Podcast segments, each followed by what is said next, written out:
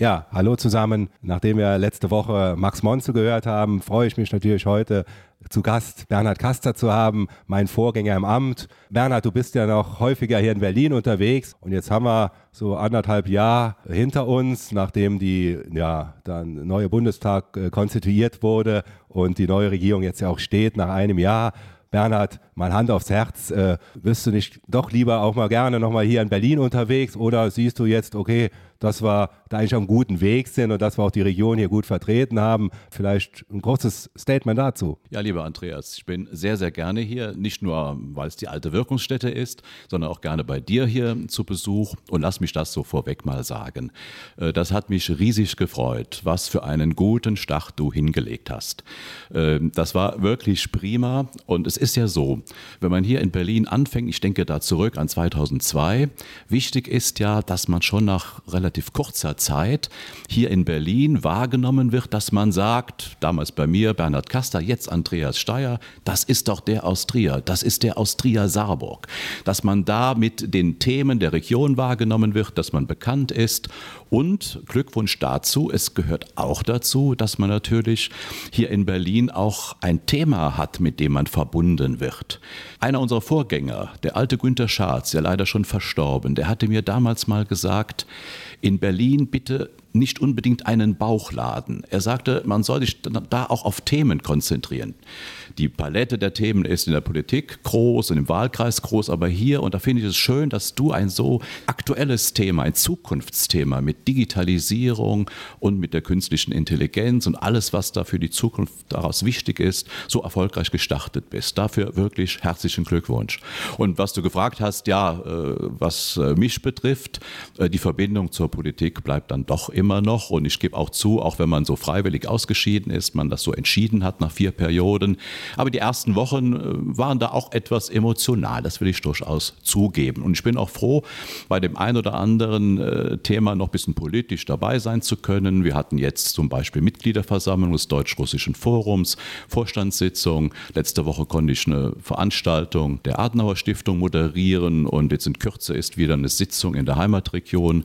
Da bin ich in diesem Think Tank Institut der Großregion mit dabei. Also so ganz lässt mich die Politik noch nicht los. Ja, vielen Dank für das Lob. Äh, ist ja immer auch gut, wenn man äh, Lob bekommt, auch von so erfahrenen Leuten wie du. Und du bist ja auch immer noch in Berlin sehr vernetzt. Vielleicht beschreibst du mal ganz kurz für die Zuhörer, was genau äh, ein ehemaliger Abgeordneter, der doch immer noch mit Herzblut an der Sache ist, was der in Berlin und auch in der Region weiter bewirken kann. In der Region bin ich zusammen äh, mit unserem gemeinsamen Vorgänger Franz-Peter Basten äh, im, in dem Institut der Großregion.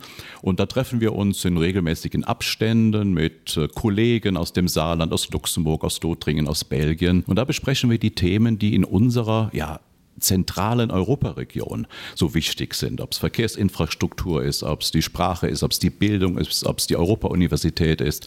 Also ganz spannende Themen. Da bin ich ganz dankbar und äh, den Tipp hat mir Franz-Peter Bassen gegeben. Komm doch da mit dazu, bring dich da ein, bringst Erfahrungen mit. Äh, eine prima Sache.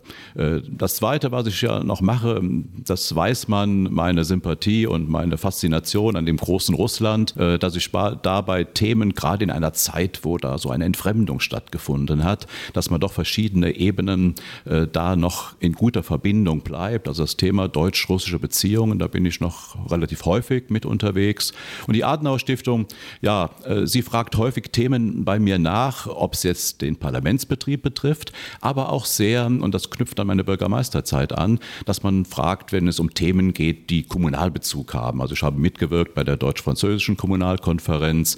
Äh, wir hatten letztes Jahr ja in Trier die große äh, Kommunalkonferenz der Adenauer Stiftung Europa wächst vor Ort. Da habe ich auch in der Organisation mitgewirkt. Also das mache ich noch recht gerne, weil einem die Themen dann auch sehr nahe sind hattest eben ja auch die Großregion angesprochen und ich denke mal, gerade wir in Trier leben ja in einem Zentrum von Europa mit Grenznähe zu Luxemburg und zu Frankreich äh, und da gilt es natürlich auch unsere Stärke, die wir ja auch durch Trier haben, durch die grenzüberschreitende Zusammenarbeit auch weiter zu nutzen. Ich war jüngst noch in Luxemburg gewesen bei einem äh, Vortrag zur künstlichen Intelligenz im Haus of Startups, wo ja auch äh, viele Unternehmer tätig sind, die gerade auch von Trier nach Luxemburg eben äh, exportieren, die aber auch äh, Luxemburger, die nach Trier kaufen können.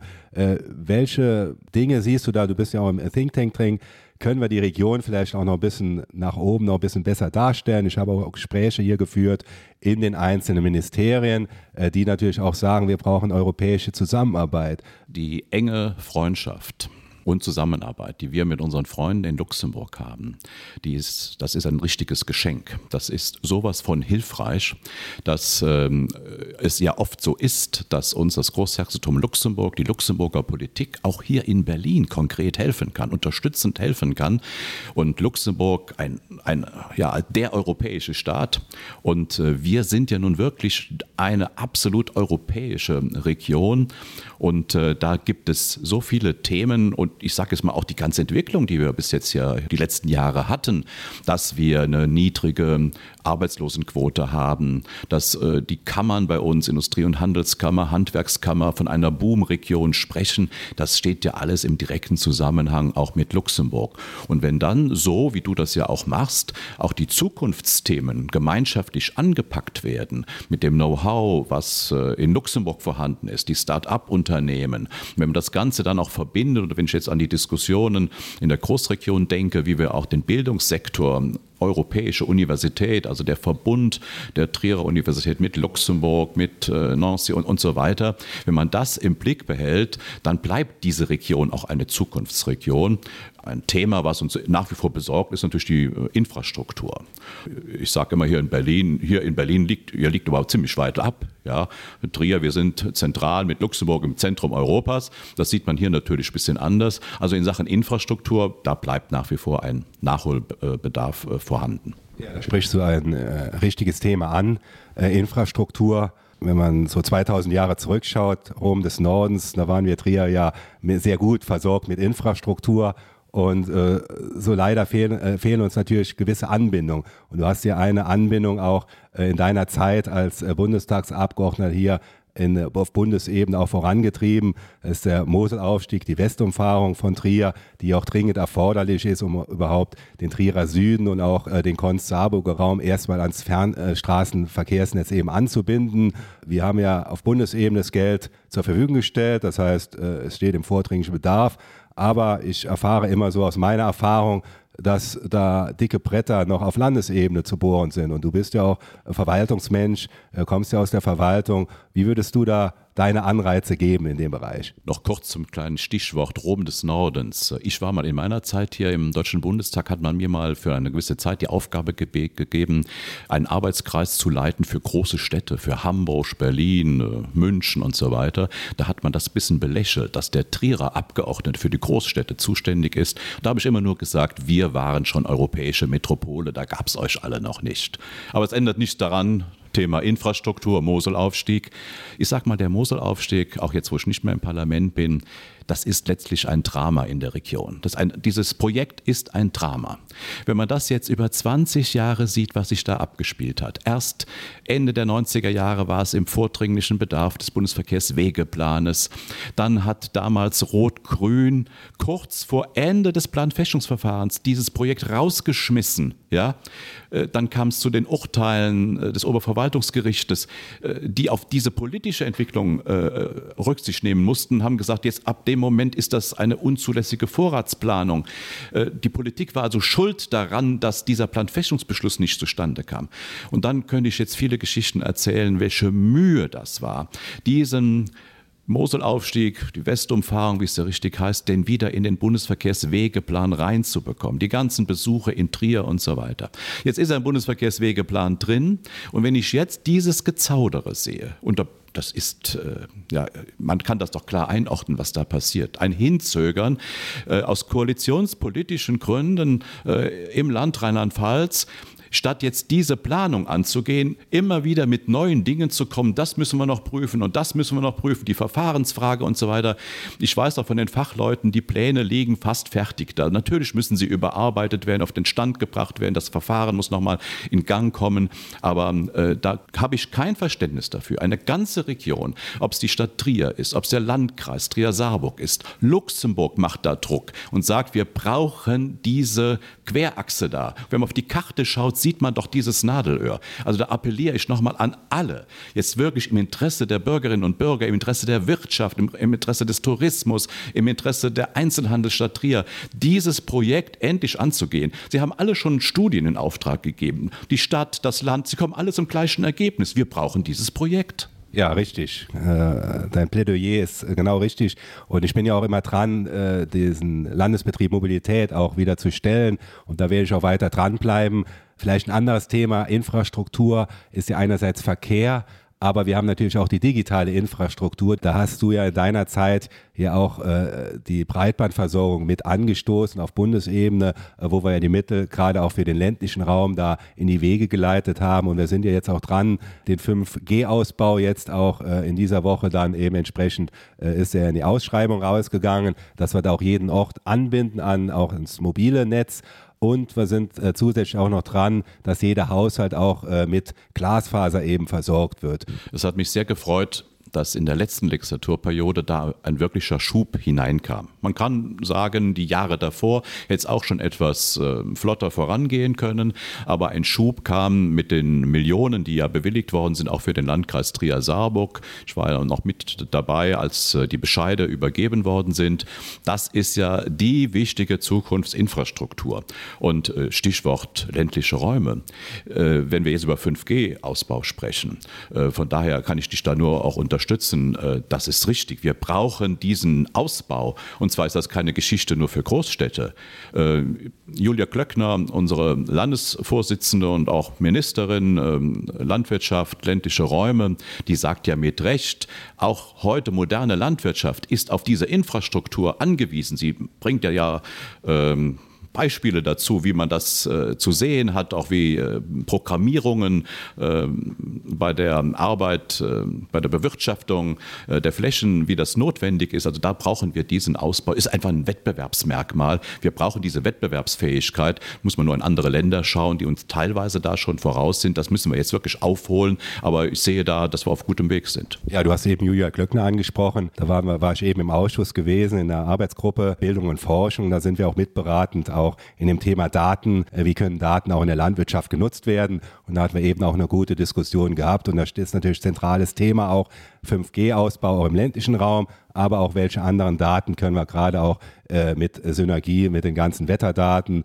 mit den ganzen Forschungsdaten, die wir hier hoch in Berlin ja, in vielen äh, Forschungsgemeinschaften auch sammeln und auch nutzen. Wie können wir das im Grunde auch zu unserer Wertschöpfung weiter ausnutzen? Vielleicht noch ein letztes Thema, das ist die Bahnanbindung. Leider äh, haben wir ja durch diese äh, Aufteilung der Fernverkehrstrassen mit dem Nahverkehr leider in Rheinland-Pfalz die Situation, dass eben keine Mittel aus diesem Fahr äh, Nahverkehr äh, subventioniert in den Fernverkehr reingesteckt werden.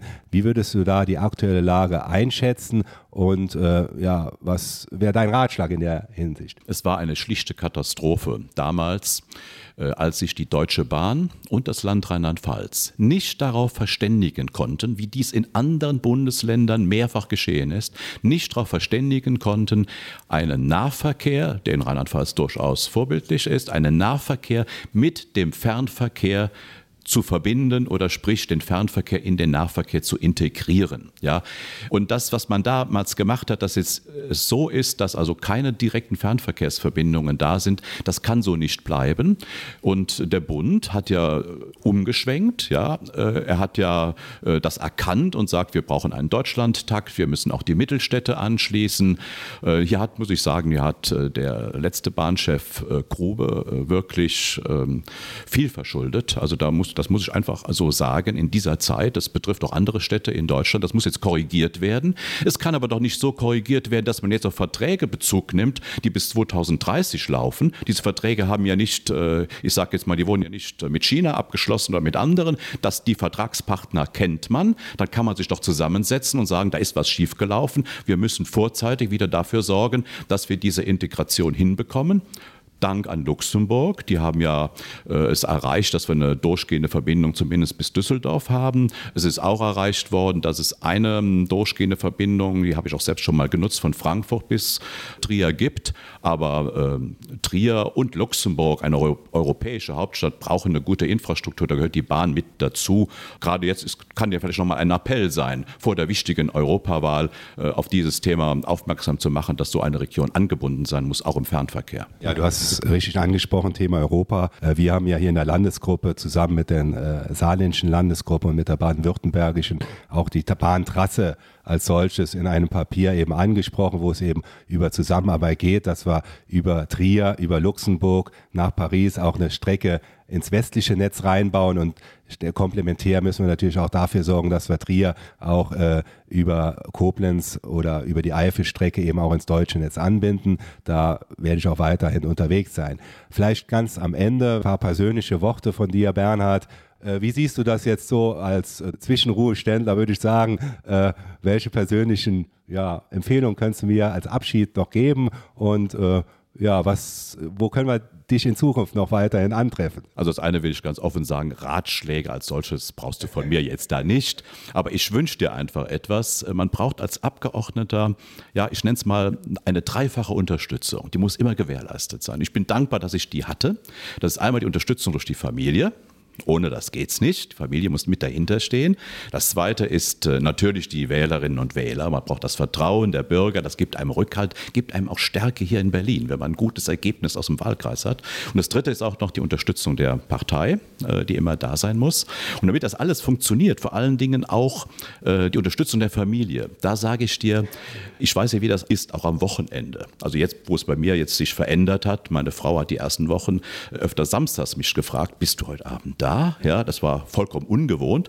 Aber äh, da du ja auch Familie hast mit Kindern, äh, kämpft ihr ruhig auch mal immer wieder Zeiten frei. Und nimm den Ärger in Kauf, wenn es Sonntag heißt, der Andreas Steyer kann heute nicht kommen, er nimmt diesen Termin nicht wahr. Man braucht das nicht nur, um persönlich mal so durchzuatmen, aufzutanken, es tut der Familie gut. Also das musst du dir einfach durch, durch dir erkämpfen, dass du diese Freiräume hast. Und ansonsten wünsche ich dir weiterhin alles Gute hier, gute Zukunft. Und besonders was Europa angeht, jetzt auch vor der Europawahl, da kämpfen wir gemeinsam, äh, dass wir dieses wertvolle, für uns wertvolle Europa erhalten. Es ist so wichtig wie noch nie, um diesen nationalen Tendenzen da entgegenzuwirken, dass wir wieder eine Vertreterin mit Simone Thiel im Europaparlament sitzen haben. Da arbeiten wir dann weiter gemeinsam dran.